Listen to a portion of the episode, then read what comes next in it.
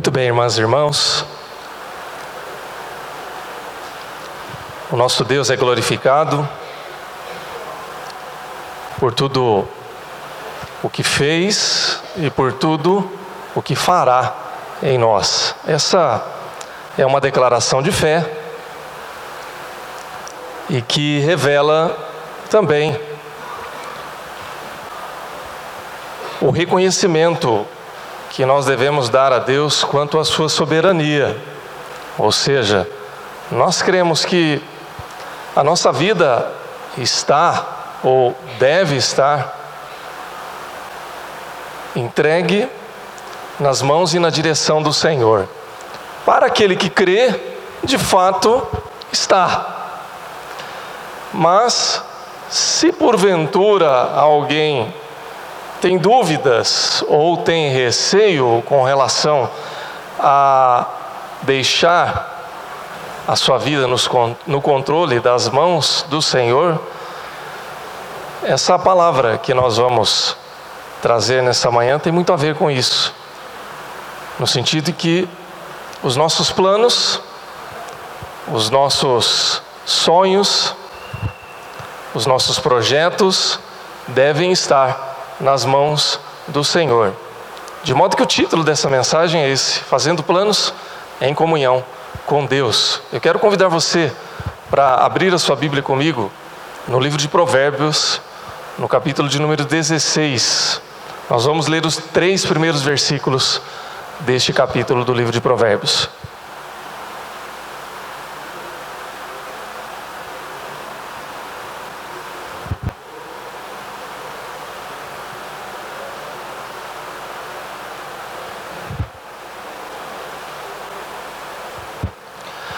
Provérbios 16, versículos 1 ao 3.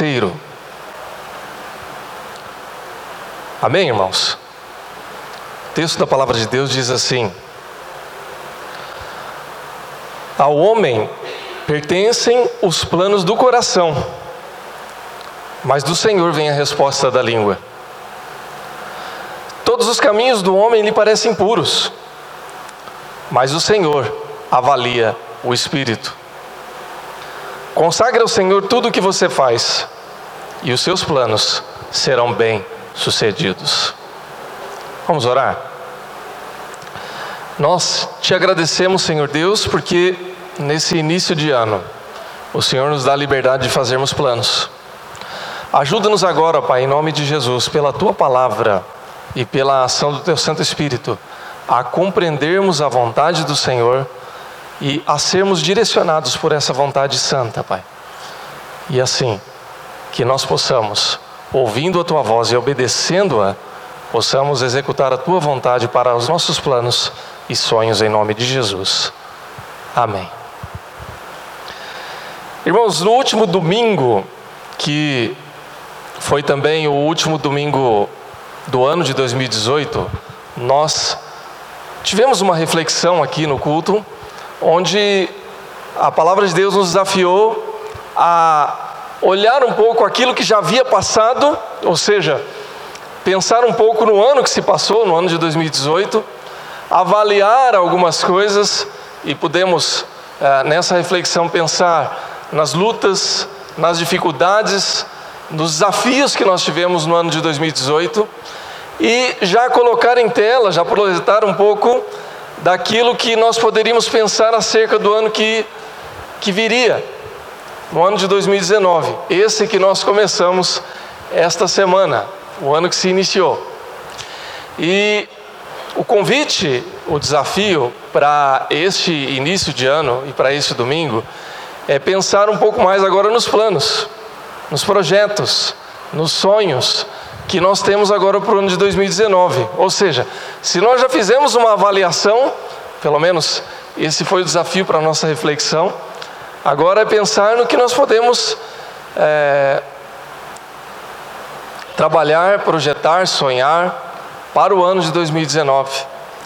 Ou seja, pensar no nosso futuro. Por isso nós falamos aqui, ainda no início da reflexão, pegando o gancho do último cântico, ah, já como um ato de fé, olha, eu agradeço por aquilo que passou, por aquilo que está acontecendo e por aquilo que ainda vai acontecer. Eu quero chegar ao final de 2019, se Deus assim me permitir, e poder lá no final do ano, falta um bocado de dias ainda, muitas semanas, alguns meses, né, praticamente todos, se a gente eliminar aí os seis dias que já passaram, ou cinco dias, se você preferir, e chegar ao final do ano agradecendo pelos projetos, pelos sonhos, pelas tarefas, pelas coisas que ainda no dia de hoje eu estou dizendo que vão se realizar, mas que vão chegar a bom termo pela graça de Deus. E esse, na verdade, é o desejo do meu coração para todos nós. É o desejo de Deus, eu creio também, para a sua igreja. Que nós possamos chegar ao final de mais uma jornada agradecendo por tudo aquilo que Ele realizou. E para que essas coisas venham a acontecer, é necessário que, olhando para o futuro que ainda está em aberto, que Deus já conhece na sua soberania, mas nós estamos aqui agora vivenciando tais coisas, que nós possamos entregar essas coisas nas mãos do Senhor. Nós lemos o texto de Provérbios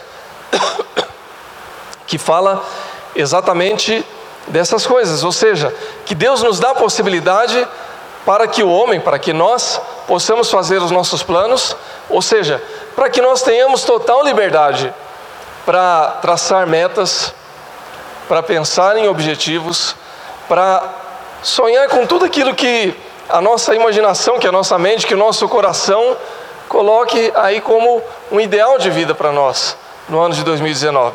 E na verdade, irmãos e irmãs, é bom que seja assim. É bom que a gente tenha ao menos uma mínima ideia do que é que nós vamos fazer. Você imagine se eu começar o meu ano com a minha família, com a minha casa, e dizendo assim: e aí, como é que vai ser o ano de 2019? Ah, não sei, deixa a vida me levar. Isso aí só funciona na música, viu, irmãos? Só, só no samba que isso aí dá certo. Se eu deixar que a vida me leve, talvez a vida vá me levar para alguns lugares que eu não queira ir. Então, eu acho que isso é um pouco arriscado, embora seja um tanto quanto poético, mas ah, na prática é bom que a gente seja organizado, que a gente faça planos sim, que a gente sonhe sim, que você escreva as suas metas sim, e que você aspire por essas coisas, e isso é uma liberdade que Deus nos dá. No entanto, é bom que nós busquemos a sabedoria de Deus para que no caminhar de todas essas coisas nós possamos acertar conforme a vontade do Senhor. Nós lemos Provérbios 16, 1, 3, há outros conselhos de Provérbios, por exemplo, no mesmo capítulo, no versículo 9, diz assim: que o coração do homem traça o seu caminho, mas é o Senhor quem lhe dirige os passos. Ou seja, a gente faz os planos e Deus vai dirigindo a nossa caminhada. No capítulo 19, versículo 21, diz assim ainda: Muitos propósitos há no coração do homem, mas o desígnio do Senhor permanecerá. É interessante porque, é, mesmo no texto que nós acabamos de ler, no início da nossa reflexão, em Provérbios 16, 1 a 3, ele fala, já no versículo 1, ao homem pertencem os planos do coração. Nós já falamos algumas vezes aqui a respeito da dimensão antropológica do coração na Bíblia, especialmente no Antigo Testamento. Né?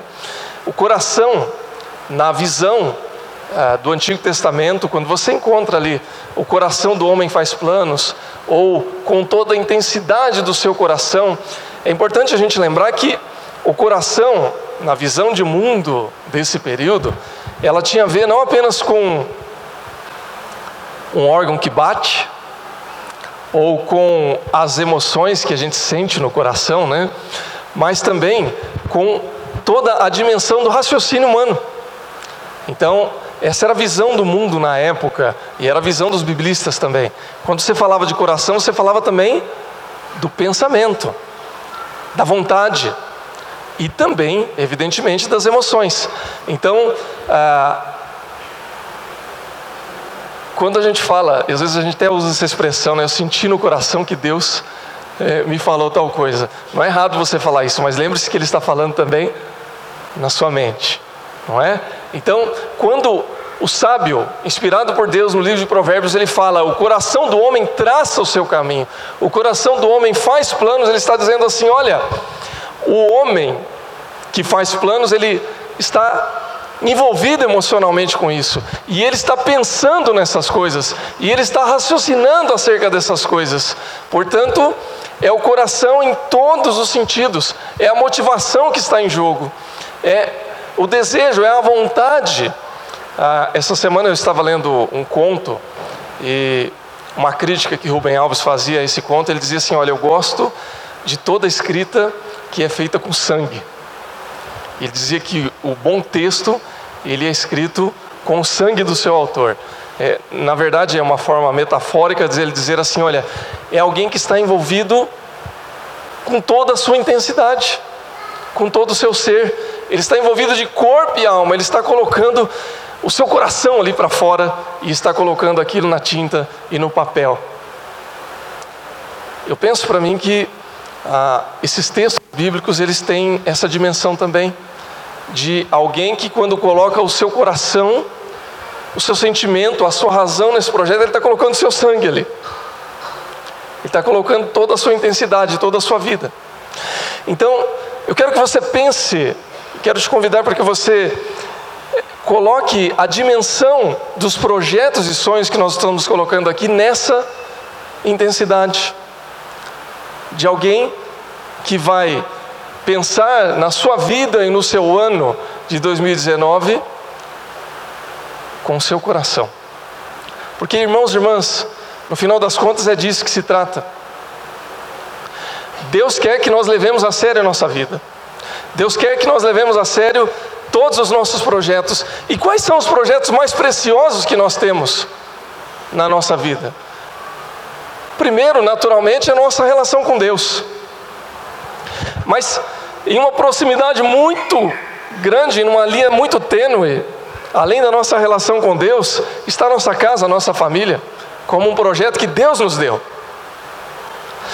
E logo ali, na mesma, na mesma rua, na mesma vizinhança ali da nossa relação com Deus e na nossa relação com a nossa família, está o nosso trabalho, que é o que nos sustenta, que é o que envolve também os nossos projetos pessoais e que, de uma maneira é, bastante intensa, move todas as outras coisas. É dali que você vai tirar o seu sustento, é ali que você muitas vezes vai se realizar como pessoa, é ali que muitas vezes ah, você vai passar um tempo de qualidade que muitas vezes é maior até do que o que a gente passa em casa com a nossa família.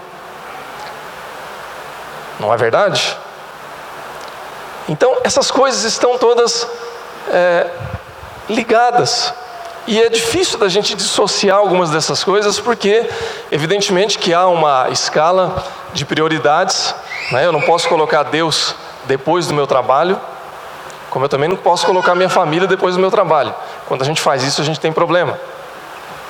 Também eu não posso colocar, não posso colocar minha família na frente de Deus, por mais importante que ela seja, porque Deus foi quem me salvou e me resgatou para que eu possa ter a família que Ele me deu.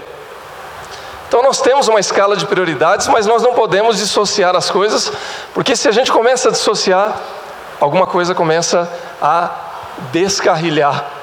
E aí a gente começa a ter problema nas outras relações que a gente tem. E aí é que entram os nossos sonhos, sonhos, perdão, os nossos projetos e as coisas que nós devemos realizar aí no ano que vem ou no ano que vai passar aí todo o ano de 2019. Então, quando nós lemos o livro de Provérbios, especialmente esse texto, Deus nos ajuda pela sua palavra a organizar todas essas coisas para que tudo vá bem. E aí nós podemos então concluir com o versículo de número 3, em que ele diz assim: Consagre ao Senhor tudo que você faz e os seus planos serão bem-sucedidos. Eu quero, meu irmão, minha irmã, que o meu, que o seu, que os nossos sonhos e projetos sejam bem-sucedidos. Amém, irmãos? Como é que nós podemos então fazer isso? Em primeiro lugar, que nesse ano de 2019, eu e você possamos fazer planos e estabelecer planos mensuráveis, ou seja, planos em que a gente possa medir e que sejam alcançáveis dentro de uma lógica. Lembra que nós falamos do coração? Eu tenho as minhas emoções envolvidas, mas eu tenho também a minha razão. A maneira como eu posso raciocinar e pensar e planejar. O texto diz lá no versículo, de, no versículo 1 e também no versículo 2. Primeiro diz assim: O homem pertence aos planos do coração, mas o Senhor vem a resposta da língua. E depois diz que todos os caminhos do homem são puros, mas o Senhor avalia o espírito. Irmãos e irmãs, nós podemos ter as nossas motivações, mas nós precisamos tomar um certo cuidado com tudo aquilo que a gente sonha e tudo aquilo que a gente planeja e tudo aquilo que a gente quer. Porque é a própria palavra de Deus que diz assim: olha, os caminhos do homem são puros aos seus olhos. Se eu não avalio as coisas de acordo com a vontade de Deus e não sou cuidadoso com aquilo que eu quero, com aquilo que eu imagino para a minha vida, pode ser que tudo aquilo que eu penso me parece bom. Se eu não tenho um certo cuidado, um certo equilíbrio com aquilo que eu aspiro, com aquilo que eu desejo, é a própria palavra de Deus que diz que enganoso é o coração do homem. Por quê? Porque eu posso imaginar que tudo me parece bom. Veja, esse foi o grande problema da criação desde o início. Deus estabelece a sua criação e é o próprio Deus que, pela sua palavra, diz que tudo lhe parece bom, porque era mesmo. Toda a criação de Deus era boa. E aí Deus oferece todas as coisas para o homem e diz: Olha, tudo isso aqui é para você. Tudo é maravilhoso, tudo é bom. E chega um dia que o homem entediado, ele descobre algo que Deus diz assim para ele: olha, menos isso aqui. Desse fruto aqui você não come. Mais uma tarde de tédio, o homem e a mulher, me permitam colocar o casal juntos aqui para não atribuir a culpa para A ou para B. E aí, numa tarde de tédio, ele descobre algo que ele aspira, que parece puro ao seu coração, mas que não é bom para ele. Desastre. Todos os projetos, todos os planos, todos os sonhos foram por água abaixo. Irmãos, não adianta nós começarmos traçando planos e sonhos que não são mensuráveis para a gente. A gente precisa saber qual passo a gente vai dar adiante. Qual caminho a gente vai seguir? Eu não posso dar um passo maior que a perna. Eu não posso projetar para o meu ano de 2019, mesmo que nos meus sonhos eles sejam desejáveis, algo que eu não vou alcançar e que eu sei que eu não vou alcançar, que é irreal. Eu me lembro de um rapaz que é, eu estava ajudando em outro momento, em uma outra igreja, numa outra cidade, e eu falei assim: vamos sentar junto para a gente traçar algumas metas para sua vida, para você se organizar. Ele estava passando por um momento de muita crise, de muitas dívidas, e eu não sou economista, obviamente, e nem quero me meter a fazer isso, porque isso não é da minha praia, né? Cada um na sua. Mas alguma coisa a gente sabe pela nossa própria experiência de vida e pelo que a gente caminha e a gente observa. E aí nós sentamos, fizemos algumas contas juntos. Eu falei assim: olha, a primeira coisa que você precisa fazer é colocar a tua vida financeira em ordem. Se você fizer isso, é metade do caminho andado já. Ah, mas é... e agora como é que eu faço? Eu falei, olha, você tem que ir no banco e negociar suas dívidas. E aí eu falei, olha, por certo, o gerente do banco vai querer negociar a dívida com você. Porque há um interesse de que eles recebam. Eles vão parcelar isso aqui, vai tirar alguns juros, senta, conversa. Eu tenho certeza que algum negócio bom você vai fazer. Ah, você acha, pastor? Eu tenho certeza, mas tem que haver a boa vontade da sua parte. Tá bom. Foi lá, negociou. Aí no dia seguinte eu liguei para ele: e aí, como é que tá? Pastor, deu certo, consegui negociar, nós parcelamos, chegamos a um bom termo ali que eu vou conseguir acertar minhas contas e vai dar tudo certo. Glória a Deus, irmão, que bom. Então, essa é metade do caminho. A outra metade do caminho é você organizar as finanças que vão te sobrar, ou seja, tirando a parte do que você vai pagar das suas contas, coloca isso dentro de um teto que você consiga viver dentro desse ano. Para que você possa pensar ao final do ano em sonhos um pouco maiores. Porque aí você vai estar com a sua vida em ordem e você vai acertar tudo isso. É possível? Você alcança isso? Ele disse: Não, isso dá, é razoável, eu alcanço. Eu falei: Então metade dos seus problemas estão resolvidos. Vai atrás do resto agora. Irmãos, eu fiquei tranquilo, fiquei aliviado por esse irmão. Duas semanas depois ele chegou na igreja no domingo de manhã e falou: Irmãos, eu quero dar um testemunho. E eu falei: Bom, eu acho que ele vai dar o testemunho do que aconteceu aqui. E aí ele pega o microfone. E, irmãos, essa história do microfone, deixa para um outro dia, mas a gente pode falar do irmão que gosta de pegar no microfone e contar bênçãos, né? A gente se regozija, irmãos. Eu fico profundamente, me sinto profundamente abençoado quando alguém dá um testemunho de uma bênção que recebe. Porque a sua bênção para mim é minha bênção também. Eu sou edificado pela bênção do meu irmão, porque eu vejo a ação de Deus na vida do irmão. Aí ele pega o microfone e diz assim: irmãos, eu fui no banco e fui reorganizar minhas dívidas, e antes de eu chegar no banco, eu cheguei na porta do banco e repreendi o devorador que estava sobre a minha vida. E aí eu estava sentado no primeiro banco, eu já dei uma afundada assim, né? Falei, meu Deus do céu. E aí ele chegou e disse para o gerente: Olha, eu quero negociar as minhas dívidas e tal. E aí ele contou um pouco do resumo da história. E aí ele disse que no final de semana seguinte ele falou assim: agora que a minha vida está em ordem, eu pude trocar de carro. E eu tirei um carro zero e agora eu vim aqui para testemunhar que eu repreendi o devorador. E porque o devorador foi repreendido, agora eu tenho prosperidade e eu posso andar com carro zero, que era o meu sonho para esse ano. Irmãos, às vezes você tem vontade de sentar lá no último banco para você sair pela porta e, e falar: Eu não tenho parte com isso.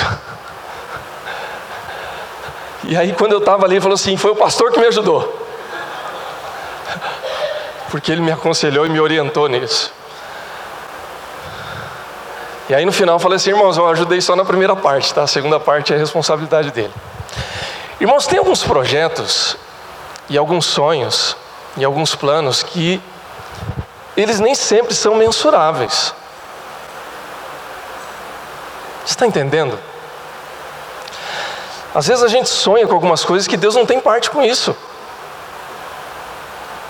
Veja, a liberdade que Deus nos dá, ela vem junto com uma responsabilidade, que é a responsabilidade que já vem com o segundo ponto da nossa reflexão, de assumir aquilo que Deus pesa no nosso coração e no nosso espírito.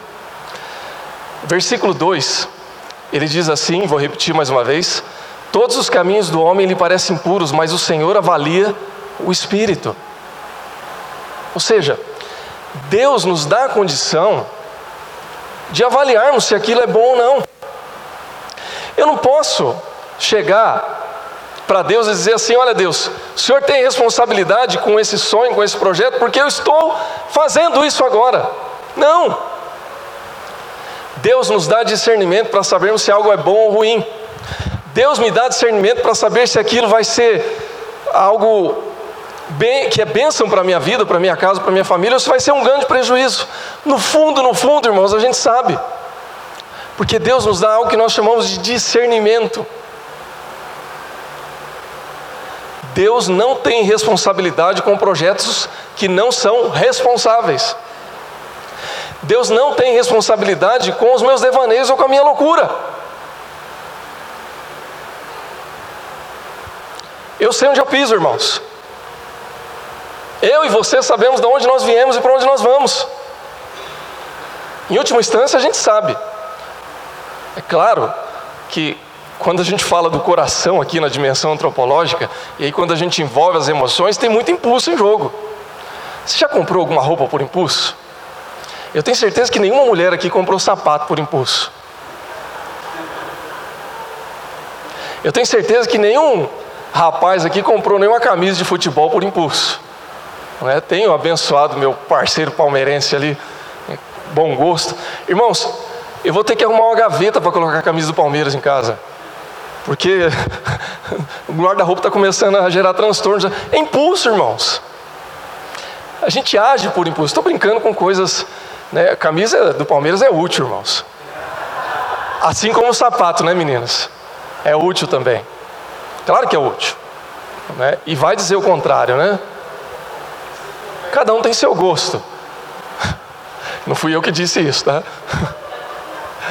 Irmãos, nós sabemos o que nós podemos e o que nós não podemos. Eu estou brincando com, com coisas assim, mas é fato que muitas vezes a gente age pelo impulso. Há certas coisas que, agindo pelo impulso, pelo impulso, não vão nos trazer grande prejuízo. Eu não vou ter grandes problemas se eu comprar uma camisa um pouco mais cara, um sapato um pouco mais caro, ou uma dupla de sapatos, né? dois, três pares, ao invés de um. Isso não vai trazer grande prejuízo para a sua vida, pode trazer um desconforto, você vai ter que economizar aqui ou ali. Não é essa a questão. A questão tem a ver com outros projetos, com projetos maiores. Irmãos, há muita coisa que está em jogo na nossa vida, na nossa casa e na nossa família, e que às vezes a gente não avalia. Às vezes a gente faz uma pesquisa minuciosa, gasta tempo ali na internet pesquisando em sites para ver qual a mesa que você vai comprar para casa, e você gasta tempo, investe tempo, e que bom! Mas às vezes a gente deixa de avaliar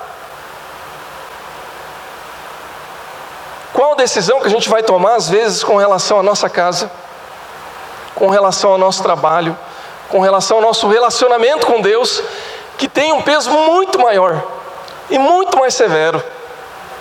E se a gente tomar uma atitude errada, a gente vai ter um problema muito maior. Outro dia, eu estava assistindo uma matéria com uma entrevista com o Fábio Júnior, que é você pode me chamar de cafona, mas eu até gosto de algumas músicas dele, viu? A gente estava falando da poesia aqui, né? E reconheço ele como um ótimo artista. E tem algumas questões da vida dele que eu acho muito interessantes. Mas há uma questão que eu sou crítico severo, que é a relação que ele tem com as mulheres e com o casamento. É, ou seja, um cara que já casou e divorciou, acho que umas. Eu não vou chutar porque eu vou errar, mas eu sei que são muitas vezes. E nessa matéria, ele estava num sítio, numa chácara dele, sentado ali, mostrando o lugar, um dos lugares preferidos ali do sítio dele, que era o lugar onde ele pesca. Tinha um pesqueiro ali, um pier. E ele falou assim: Olha, boa parte dos meus casamentos eu terminei aqui. Porque ele dizia que ele sentado pescando, ele começava a avaliar e falava assim: Deu a hora, é hora de eu partir para outra. Bom, essa é a opção dele, né? Mas irmãos, será que muitas vezes a gente também Veja, não é uma acusação, é só uma maneira da gente pensar e refletir.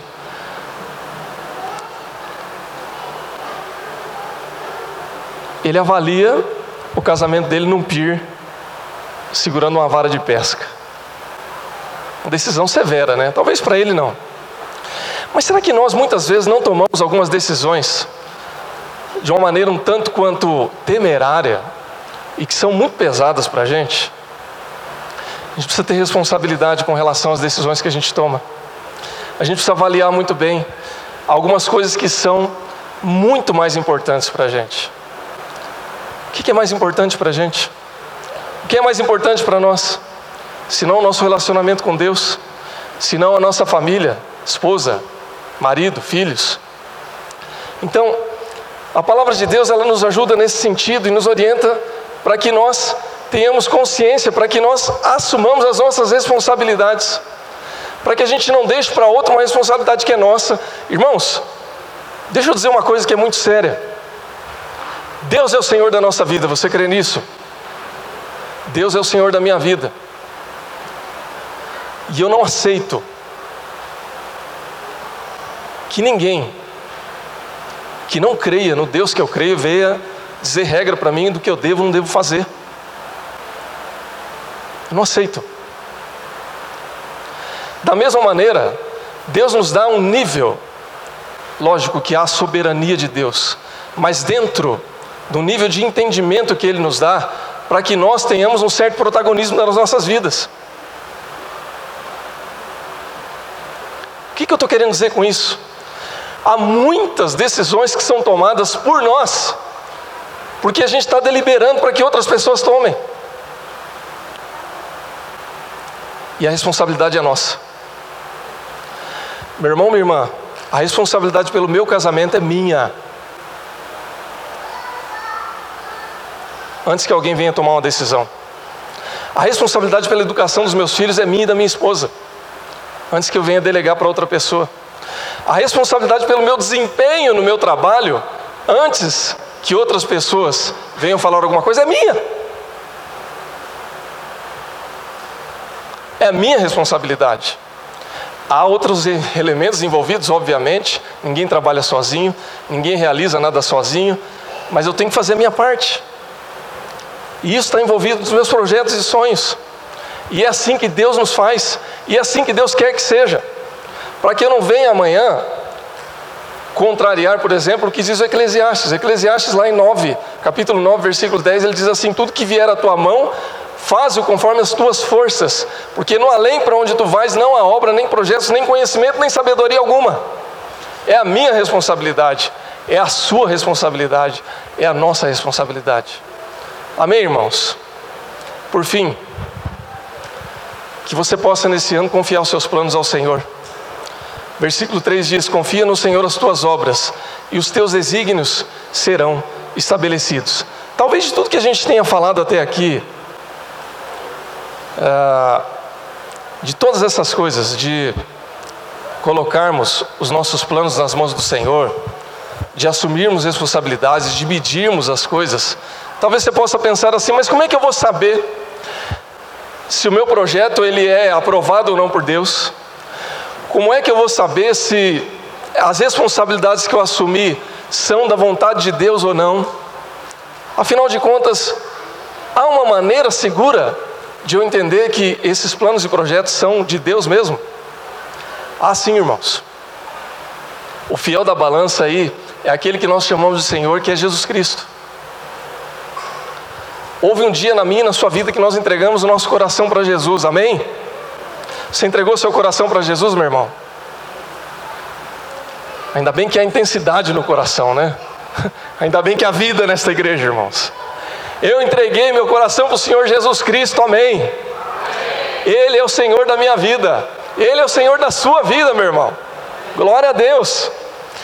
Porque eu entreguei meu coração para o Senhor Jesus e porque você entregou, você tem um Senhor da sua vida que você pode confiar.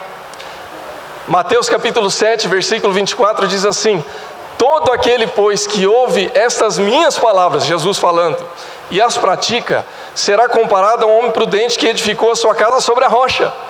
E caiu a chuva, transbordaram os rios, sopraram os ventos e deram com que não caiu porque foi edificada sobre a rocha.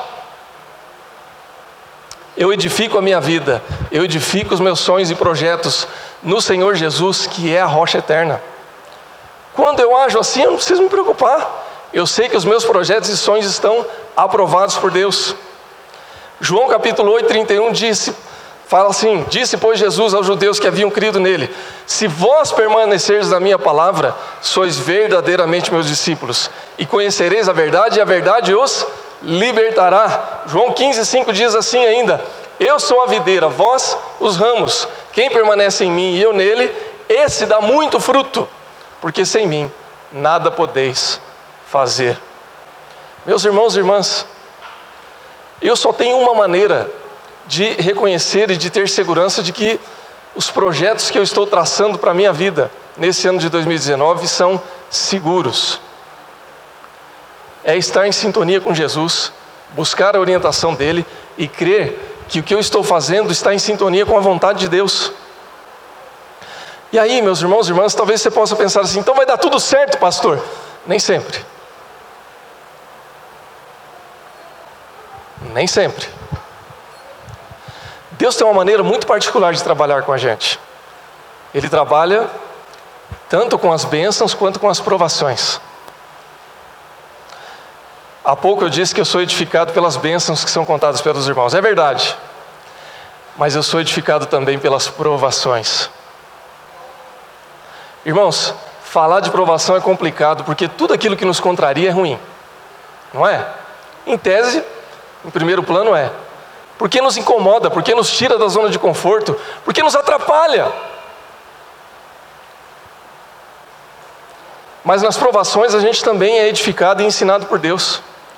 Então talvez você possa até pensar assim: puxa, mas eu busquei o conselho de Deus, eu orei, eu senti paz de Deus, eu fui em frente e deu errado. O que está acontecendo? Qual é o problema? Olha, irmãos, eu não vou discutir soberania de Deus, porque eu não tenho, eu sou humano, eu sou limitado, sou falho. A soberania de Deus não cabe no homem, é o infinito que não cabe no finito, não tem jeito.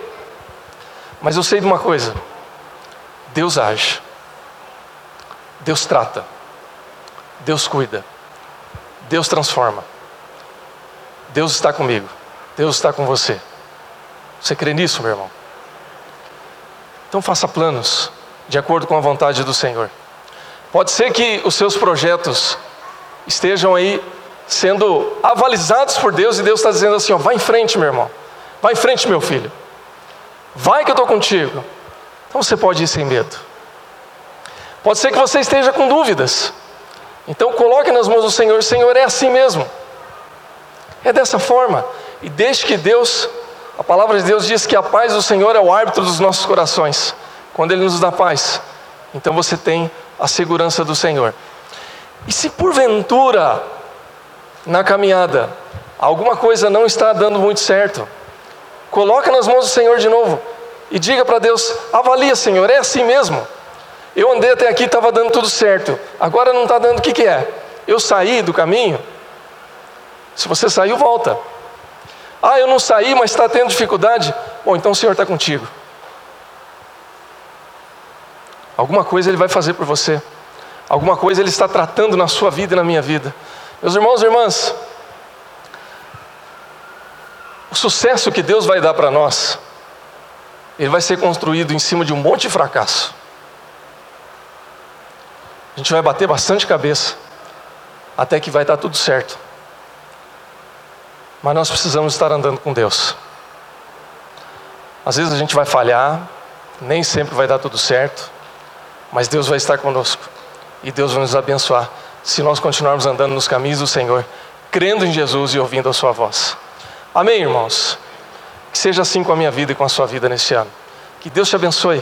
Que você tenha um 2019 cheio da graça e da bênção do Senhor, fazendo planos de acordo com a vontade de Deus.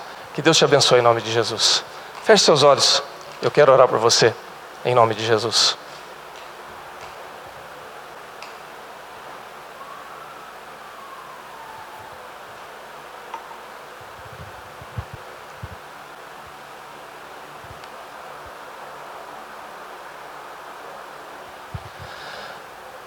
Pai, ajuda-nos neste ano de 2019. Que nós sejamos cuidadosos, responsáveis, esperançosos e que o Senhor alimente a nossa fé, para que nós sejamos, ó Pai, dependentes da tua graça em tudo que fizermos. Que não tenhamos, ó Pai, nenhum receio de colocar o nosso coração e as nossas vidas nas tuas mãos, confiando que o Senhor é quem vai à frente confiando que é o Senhor quem nos sustenta, confiando que é o Senhor quem nos dirige, conforme o teu querer, conforme a tua vontade. Ajuda-nos e nos abençoa em nome de Jesus. Amém.